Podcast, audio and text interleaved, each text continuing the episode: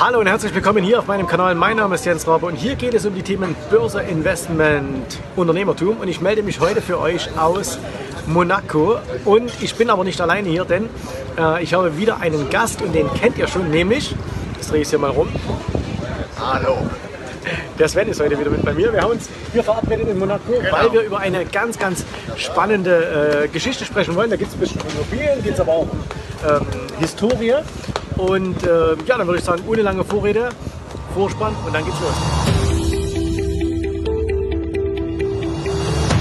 Sven, vielen Dank, dass du die Zeit gefunden hast, dass wir uns hier, ähm, dass wir uns hier treffen können. Freut mich, dass das passt. Ähm, wir sind ja gerade hier in Monaco und äh, ich muss sagen, für mich das erste Mal. Du warst schon das erste Mal Ich hier. war schon öfters hier, ja. Und äh, wenn man jetzt hier durch Monaco läuft, da sieht man ja viele bekannte ähm, Gebäude. Also das, Casino, was natürlich jeder kennt, äh, das Hotel de Paris beispielsweise, dann diese ganzen Wohnimmobilien, die es hier gibt. Und da hat man doch ganz häufig dann so, also mir geht es zumindest immer so, wenn ich in so einer Stadt bin, denke ich so, ah, was wird das alles so wert sein und könnte mir sowas vielleicht auch mal gehören. Und meistens muss man ja sagen, ist sowas ja schon allein vom, vom Wert her unmöglich. Und äh, jetzt ist es aber so, in Monaco ist es durchaus möglich, sich an all diesen Dingen zu beteiligen. Jetzt kommst du ins Spiel. Wie könnte man das machen? Denn das alles gehört ja einer, oder sehr, sehr viel hier, gehört ja einer börsennotierten Aktiengesellschaft. Ja, es ist in der Tat so, dass ich zum Beispiel eben immer durch Städte laufe und mich frage, nicht nur, was kostet das, sondern wem gehört das denn eigentlich? Und vor ungefähr 20 Jahren bin ich bei einer Reise in Monaco darauf gestoßen, dass die allermeisten der absoluten Sahnestückchen des Immobilienmarktes hier eben einer einzigen börsennotierten Gesellschaft gehören. Äh, Zum einen das Hotel de Paris, was du schon nanntest, dann das Hotel Hermitage, das Monte Carlo Beach Hotel, äh, neben dem Casino dann auch noch die Oper, noch bestimmte freie Flächen, die rund um den Casinoplatz sind, das berühmte Café de Paris, äh, Wohnimmobilien. Äh, Es ist eine sehr lange Liste. Und diese Gesellschaft war damals buchstäblich im Dornröschenschlaf. Die war zwar an der Börse in Paris notiert, aber über die gab es noch keinen einzigen Analystenbericht. Äh, Geschäftsbericht war auch ein bisschen schwierig ranzukommen. Und das hat dann natürlich mein Interesse geweckt und deswegen habe ich mich mal näher mit der Thematik auseinandergesetzt damals. Vielleicht, wenn wir noch mal ganz kurz ein bisschen auch in die, in die Historie von, von äh, Monaco gehen. Weißt du eigentlich, warum heißt das eigentlich, warum sagen die einen Monaco und die anderen Monte Carlo? Weißt du das? Mo Monaco ist das Land und Monte Ja. Carlo ist eine der Städte, die es hier gibt. Also es gibt verschiedene Stadtbereiche, Ah, Dörfer. okay. Und da ist eben Monte Carlo, äh, was ja, äh, glaube ich, dann auf Deutsch heißen würde, so quasi der, der, der, der, der Berg, der ein großer Stein ist. Mhm.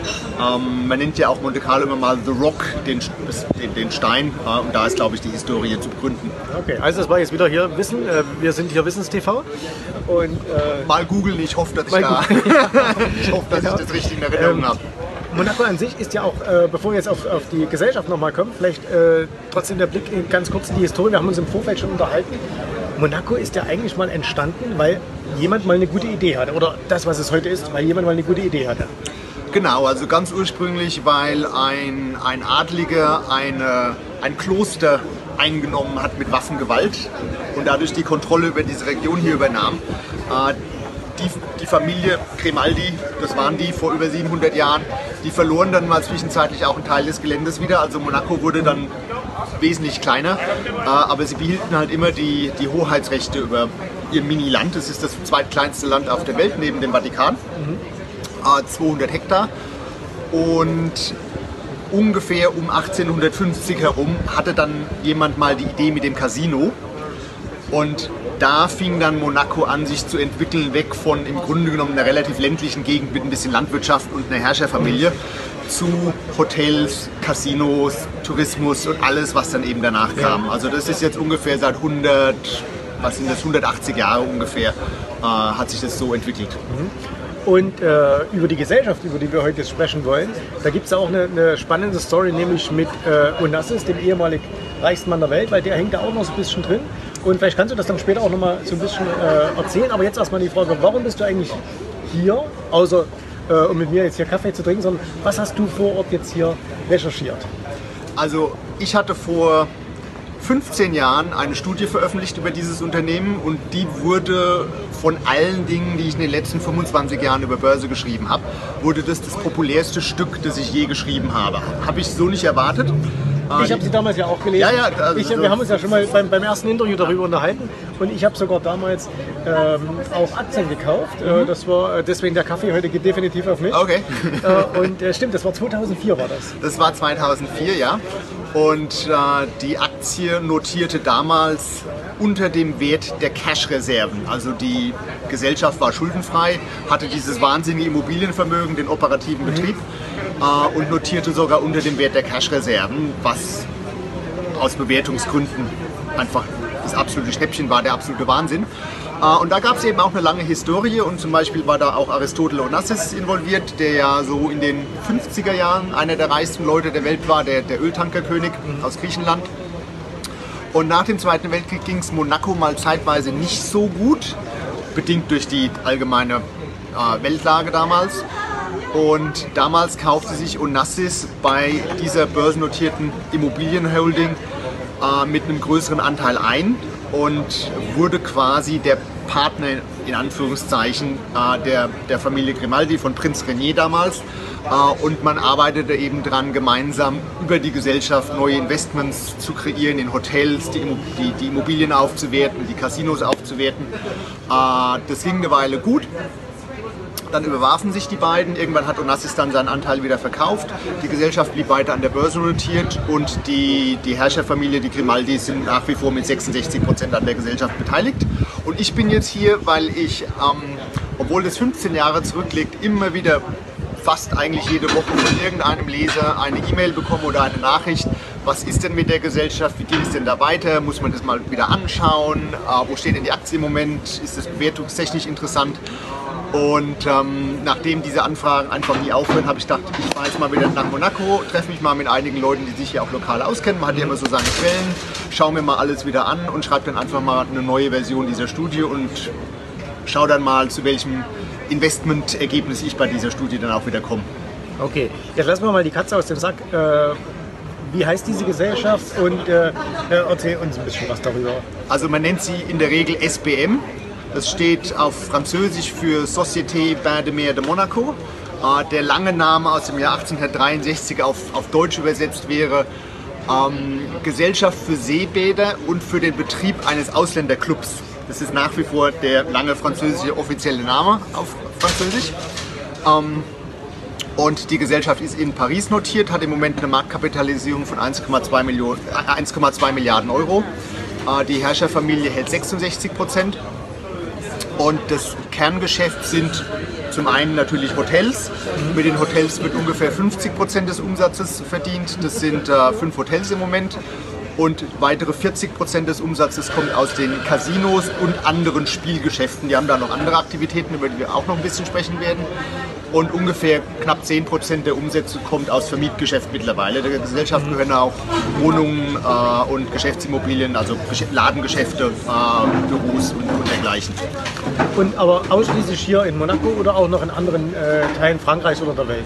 Also im Wesentlichen in Monaco, wobei einige Immobilien so ein bisschen außerhalb der Grenzen sind. Also zum Beispiel betreibt die SBM auch den, äh, den Tennisclub und den Country Club. Und das ist gerade so ein bisschen außerhalb der Grenze, aber also in, in Wurfweite sozusagen. Äh, und dann hat man, glaube ich, noch zwei, zwei Villen hier in der Nähe, aber es ist also 98 Prozent ist hier in Monaco. Ähm, jetzt ist ja, wir haben schon darüber gesprochen, äh, Immobilien, das ist ein Thema, was momentan ja überall äh, in aller Munde ist. Jetzt hat aber der Immobilienmarkt in Monaco ja eine Besonderheit, äh, nämlich was die Preise anbelangt.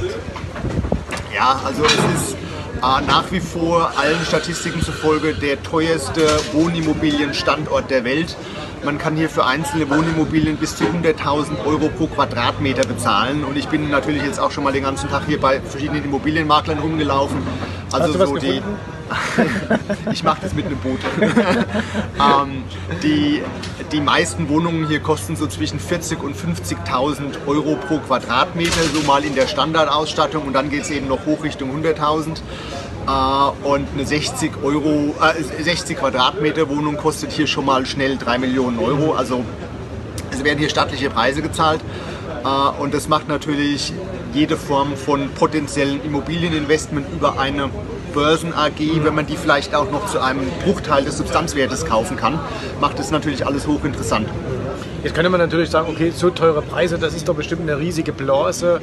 Ähm, aber die Besonderheit ist ja, glaube ich, hier, dass man eben aufgrund der, der, der Lage von Monaco und der, auch der engen Grenzen, die man ja hat, man kann das ja nicht irgendwie in die, in die Breite gehen oder äh, man, man kann, es wird ja nicht mehr. Genau, also Platz ist in Monaco einfach eng begrenzt. Ähm, und äh, es ist einfach auch so, man sagt ja immer, die Reichen werden immer reicher. Statistisch ist das in der Tat auch richtig. Äh, Leute, die schon sehr, sehr vermögend sind, werden über längere Zeiträume einfach auch, deren Vermögen wächst schneller als, als die, die, die Weltwirtschaft. Äh, und deswegen hat Monaco eigentlich auch schon sehr lange keine echten Abschwünge oder Immobilienrezessionen mehr gesehen. Es kühlt sich mal ab. Mhm. Und es geht vielleicht auch mal ein kleines bisschen nach unten. Aber im Grunde genommen haben die Preise ja eigentlich nur einen Weg gekannt und das war nach oben. Und langfristig wird sich eben auch durch verschiedene andere Trends hier meines Erachtens die Nachfrage auf einem sehr hohen Niveau halten. Äh, wir haben ja auch einfach das Problem, dass immer mehr Staaten versuchen, das maximal aus ihren Bürgern rauszuholen, was Steuern anbelangt, äh, weil es eben mit Staatsverschuldung und mit, mit den Budgets nicht mehr so hinhaut. Und deswegen gibt es natürlich unter Leuten, die sich das leisten können, Nachfrage nach einem Standort wie, wie Monaco, wo es halt keine Einkommenssteuer gibt, keine Kapitalertragssteuer. Das Einzige, was hier ähm, an Steuern erhoben wird, ist eine Mehrwertsteuer. Und dann natürlich wird mit Casinos wird gutes Geld verdient. Äh, aber der Staat sammelt hier von, von, den, von den Einheimischen keine Steuern ein. Und äh, jetzt äh, nochmal zurückzukommen auf diese Studie. Wie gesagt, 2004 ist die damals rausgekommen. Und äh, du hast da viele, viele Dinge damals schon beschrieben. Unter anderem auch, dass äh, diese Gesellschaft ja auch deshalb so ein bisschen im Dornröschenschlaf lag, weil ja, man hat nicht so richtig kommuniziert mit dem Kapitalmarkt. Sie war bisschen unmodern. Was ist denn da jetzt seit, sind 15 Jahre jetzt her, was ist denn da in der Zwischenzeit äh, passiert? Also es hat sich definitiv einiges verändert. Damals musste man den Geschäftsbericht noch per Post anfordern. Mhm. Mittlerweile gibt es den auch im Internet. Und man muss sagen, dass sich die Qualität und die Tiefe des Geschäftsberichts also überhaupt nicht mehr vergleichen lässt mit dem, was man damals an Informationen bekam. Ich musste mir zum Beispiel wirklich noch mühsam aus verschiedenen Zeitungen und auch Lokalzeitungen und diversen anderen Quellen zusammensuchen, wie groß sind denn die Immobilien der SBM und was für Flächen gibt es denn da und so weiter und so fort. Heute gibt es im Geschäftsbericht eine schöne Aufstellung, da ist jede einzelne Immobilie aufgeführt. Es gibt Starten, Spartenberichterstattung, äh, man kann auch sehen, welche Mieteinnahmen zum Beispiel aus den Wohnimmobilien kommen. Da kann man dann wieder einen Multiplikator ansetzen, um mal einen Wert zu errechnen. Das war damals alles nicht möglich. Die Gesellschaft hat auch einen Aktiensplit durchgeführt, um die Aktie leichter handeln zu, zu machen. Die Webseite ist viel besser. Man kann da immer noch wir viel verbessern. Mal, wir machen auch mal einen Link zur Webseite hier unter, die, äh, unter das Video rein, damit jeder auch sich selbst das mal, mal anschauen kann. Genau. Also es hat sich vieles verbessert. Es ist nach wie vor so, dass die Gesellschaft nicht die Sichtbarkeit hat und den Bekanntheitsgrad, den man erwarten sollte. Also wer, wer hier in Monaco rumläuft, ihr werdet das jetzt hier noch bei eurem Wochenende sehen, man sieht immer wieder den Namen SBM. Mhm. Das fällt schon auf. Äh, aber und, und international ist natürlich Monaco, Monte Carlo, Casino Monte Carlo sind natürlich riesige Markennamen. Dass es da eine börsennotierte Gesellschaft gibt, ist aber den allerwenigsten Leuten bekannt. Äh, und auch zum Beispiel in französischen Börsenkreisen hat die Gesellschaft eigentlich noch einen relativ geringen Bekanntheitsgrad. Äh, aber es ändert sich. Mhm. Äh, es ist ja ähm, gerade weil du sagst, es ändert sich und sie ist nicht so bekannt. Es gibt da mittlerweile auch ähm, ein paar größere Aktionäre, die eingestiegen sind. Ähm, du hast schon erwähnt, zwei Drittel, roundabout zwei Drittel liegen äh, bei, der, bei der Fürstenfamilie. Äh, was, was sind so die, die großen, oder gibt es ein paar große Investoren, die bekannt sind, die da eingestiegen sind? Ja, es sind 2015 zwei große Investoren eingestiegen und das war damals eine beachtliche Veränderung, weil bis dahin hatte man eigentlich immer so gesagt, ja, da hat halt die Herrscherfamilie ihre 66 Prozent und ansonsten gibt es Streubesitz. Mhm. Äh, und es ist eingestiegen mit 5% die LVMH, die mhm. weltgrößte Luxusgütergruppe der Welt, die natürlich auch mit der SBM Geschäftsbeziehungen hat über Läden. Und dann ist eingestiegen mit 5% eine Casino- und Luxushotelgruppe aus Asien. Äh, und auch da gibt es potenzielle Synergieeffekte, was Hotels in den jeweiligen anderen Standorten anbelangt. Also dreht sich natürlich um Macau. Äh, und diese beiden Investoren kauften ihre 5% Pakete im Rahmen von einer Kapitalerhöhung. Dadurch kamen 200 Millionen Euro zusätzliches Eigenkapital in die Unternehmenskasse. Und es sagt auch sehr viel aus, dass sich solche Konzerne, insbesondere LVMH, mit einer Minderheitsbeteiligung einkaufen. Das zeigt zum einen mal Vertrauen, dass da die Aktionäre gut behandelt werden. Äh, Zuversicht in das Potenzial und natürlich auch ganz klar Absichten, man will was zusammen machen. Und das hat man jetzt unterlegt durch so eine Beteiligung. Äh, also wahnsinnige Veränderung gegenüber 2004. Hätte damals wahrscheinlich auch keiner für möglich gehalten mhm. und deutet in vielerlei Hinsicht auf, auf ja, also interessante Perspektiven in den, im nächsten Jahrzehnt. Mhm. Äh, ich erinnere mich in der Studie damals war unter anderem aber auch äh, mit äh, oder von, von dir angeführt, dass es ja auch Überlegungen gab, dass man ähm, ähnlich wie das damals schon in Dubai äh, vorgenommen wurde, dass man, dass man quasi im Meer Landerweiterungen macht, dass man mhm. Inseln aufschüttet, um einfach eben diesen fehlenden Platz, den man hier hat, ähm, zu bekommen. Was ist aus dieser, ähm, aus dieser Idee geworden? Ja, also es gab zwei Aspekte in der Studie, wo ich, wo ich falsch lag. Äh, bei einem war ich aber zumindest auf der richtigen Spur und es war eben damals die Pläne, über die ich schrieb, dass man äh, mit relativ ambitionierten Plänen hier nochmal Land erweitern möchte. Äh, Monaco hat so ein bisschen das Problem, dass Monaco quasi am, am, am Ende der, der, der, Alpen ist. Also es ist quasi ein abfallender Berg mhm. und er geht relativ steil ins Meer rein, sodass konventionelle Methoden, um Land aufzuschütten, nicht so einfach umzusetzen sind, weil es eben einfach sehr tief ist. Und man hat hier in einem, in einem anderen Stadtteil in den 70er Jahren, in Fontville, hat man schon mal Land aufgeschüttet. Man hat das schon mal gemacht. Da waren die Umstände relativ einfach.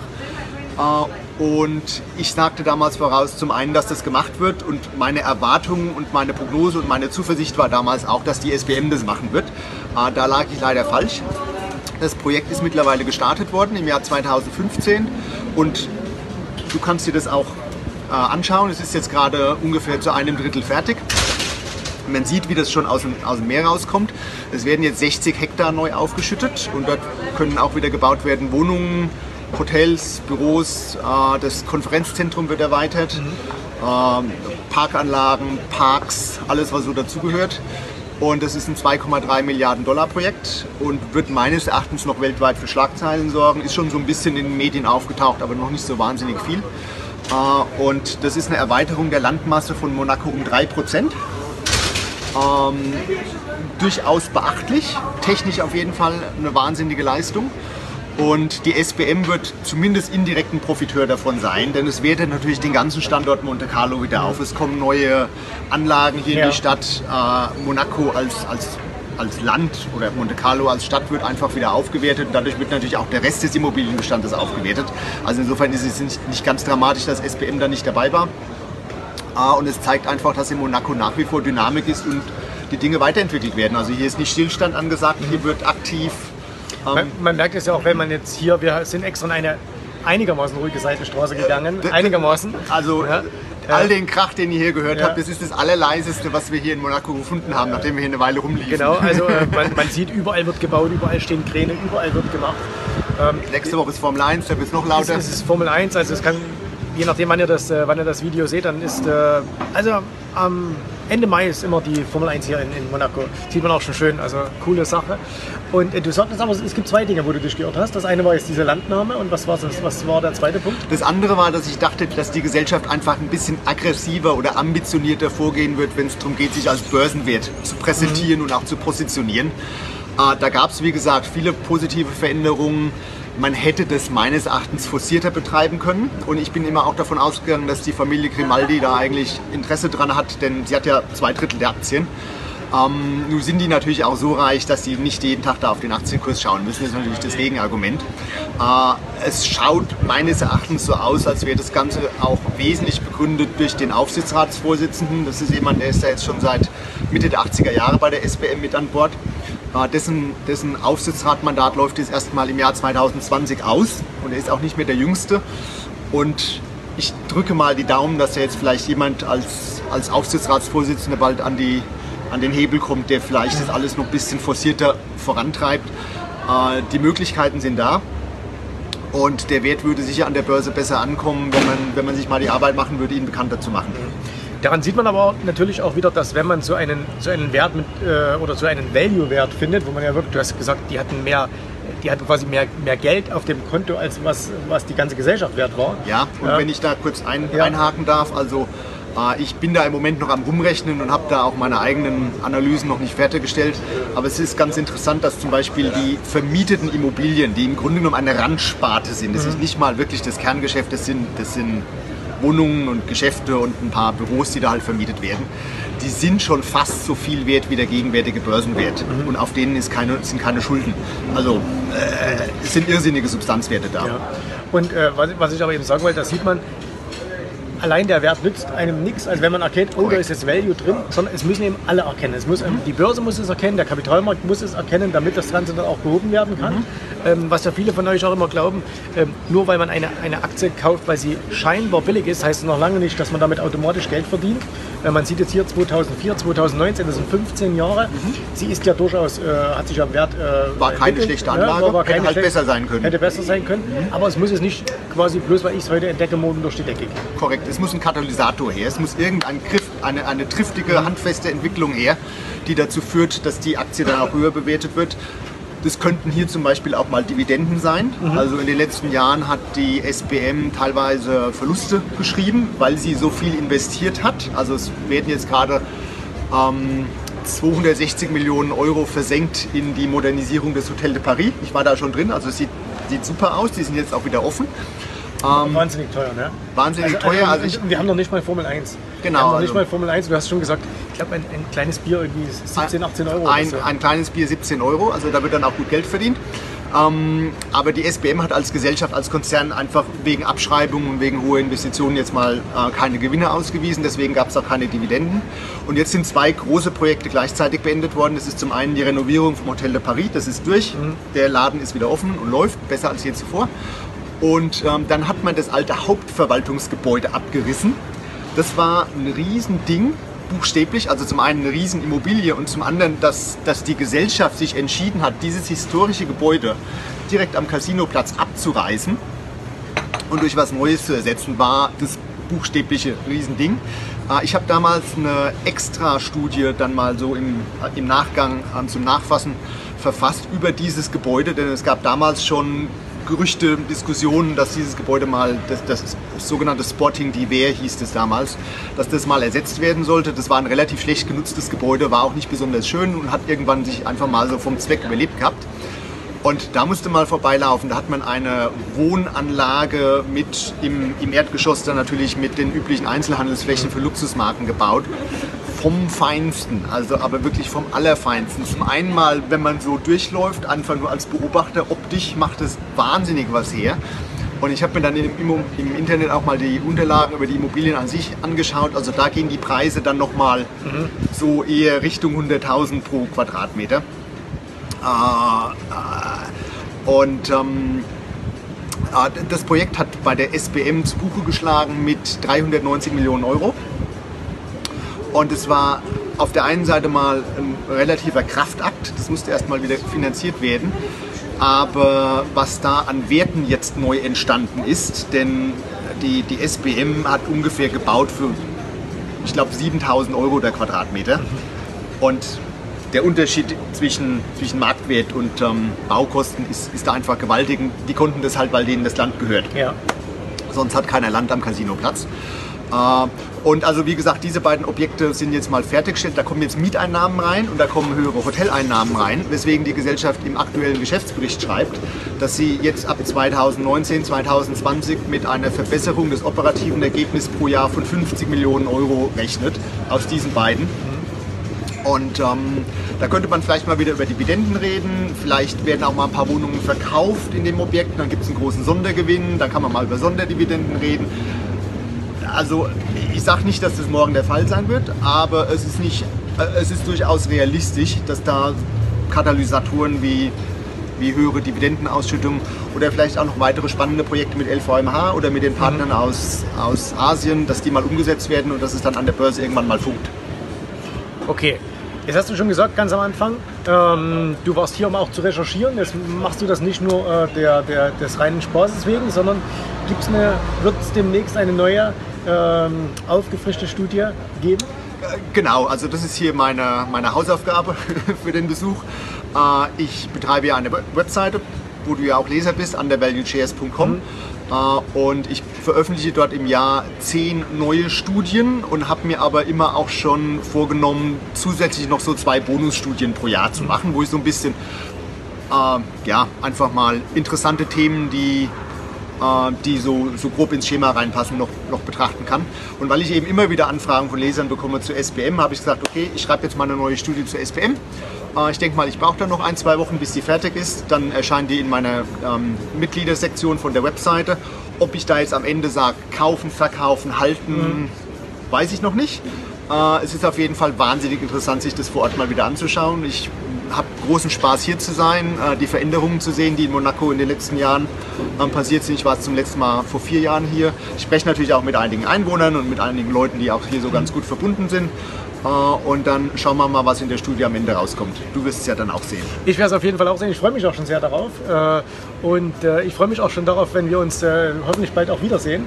Ähm, weil mich beeindruckt immer, dass du eben ja im Gegensatz zu vielen anderen, die Studien schreiben, die, die machen das aus den Bilanzen heraus, die lesen irgendwas im Internet, aber tatsächlich, du fährst immer vor Ort, schaust dir das an, du sprichst mit Leuten ähm, und da, da, erfährt man ja auch ganz viele Dinge, die man sonst eben aus dem reinen Zahlenwerk oder aus, aus dem Internet einfach nicht erfahren kann ohne den persönlichen Eindruck vor Ort geht es meines Erachtens nicht. Man muss so ein bisschen die Stimmung einfangen. Äh, man kann ja auch zum Beispiel schon, gerade bei Immobilien, ein bisschen die Qualität schon mhm. sehen von außen. Ja. Äh, und ich denke mal, vieles im Leben ist auch einfach, geht auf Bauchgefühl zurück. Und wenn man ein gutes Bauchgefühl hat nach so einem Besuch, dann ist es ja auch schon mal wieder interessant. Und zusätzlich, man kann natürlich zusätzlich auch immer noch ein paar kleine Anekdoten einsammeln. Also vorhin, als ich das Bier im Hotel de Paris trank, saß natürlich hinter mir dann auch so ein, ein Typ russischer Oligarch und da gab es dann ein paar ganz witzige Diskussionen, die ich so ein bisschen mitbelauschte. Ähm, und es macht das Ganze einfach unterhaltsamer und interessanter. Man will ja auch ein bisschen Spaß haben bei der ganzen Investmentanalyse. Genau. Also, deswegen mein Tipp äh, an euch. Äh, wartet auf die neue Analyse, lest die euch durch, die ist bestimmt super spannend. Dann, äh, wenn ihr Lust habt, fahrt mal hierher. Und äh, ganz, ganz wichtig, macht aber eure Hausaufgaben jetzt nicht einfach morgen losrennen. Vielleicht noch eine Frage: Du hast gesagt, die Aktie wird in Paris gehandelt.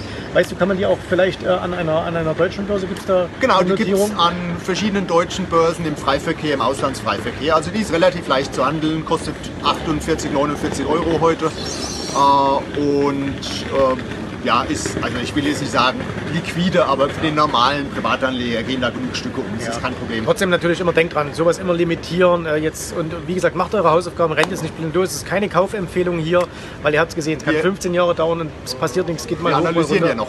Genau, wir sind ja noch mittendrin. Vielleicht kommt ja auch eine Verkaufsempfehlung. Ne? Ja, absolut. Also, äh, macht definitiv eure Hausaufgaben. Lieber Sven, vielen, vielen Dank, äh, dass wir uns hier treffen konnten.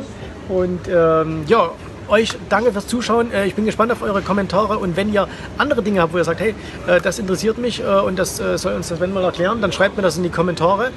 Wir sehen uns wieder. Fahren wir dann dahin, wenn die das sagen? Oder? Ja, vielleicht, vielleicht. Also, äh, wo, wo sollen sie, was wollen wir uns mal anschauen?